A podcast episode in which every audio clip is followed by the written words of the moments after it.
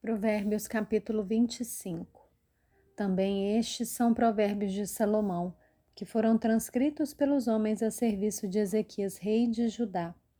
A glória de Deus é encobrir as coisas, mas a glória dos reis é investigá-las.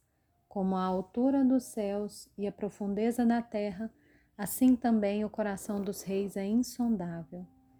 Tire a escória da prata e sairá um vaso para o ourives.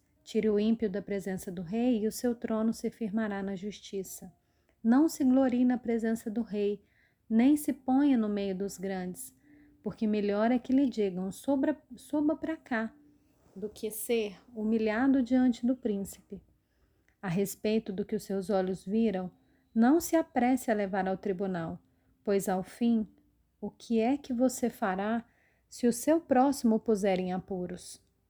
Defenda sua causa diretamente com o seu próximo e não revele o segredo do outro.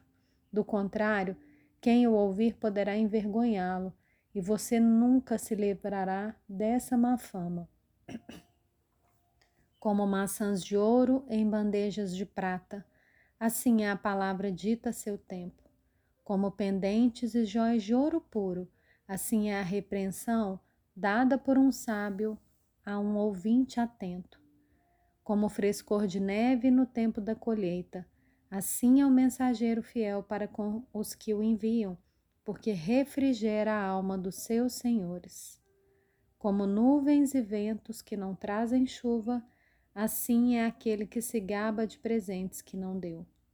Com paciência se convence um príncipe, e a língua branda quebra ossos. Você encontrou mel? Coma apenas o suficiente para que você não fique enjoado e venha vomitá-lo. Não seja frequente na casa do seu próximo para que ele não se canse de você e passe a detestá-lo. Martelo, espada e flecha aguda é o que levanta falso testemunho contra o seu próximo. Como dente quebrado e pé sem firmeza, Assim é a confiança numa pessoa desleal em tempo de angústia. Com quem se despe num dia de frio, como quem se despe num dia de frio e como vinagre sobre feridas, assim é o que entoa canções para quem está aflito. Se o seu inimigo tiver fome, dele de comer. Se tiver sede, dele de beber, porque assim você amontoará brasas vivas sobre a cabeça dele, e o Senhor recompensará você.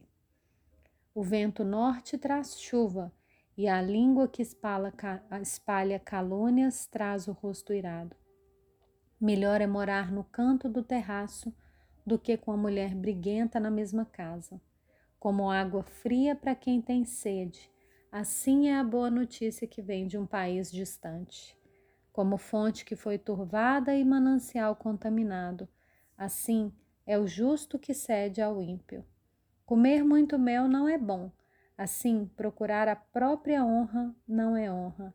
Como cidade derrubada que não tem muralhas, assim é aquele que não tem domínio próprio.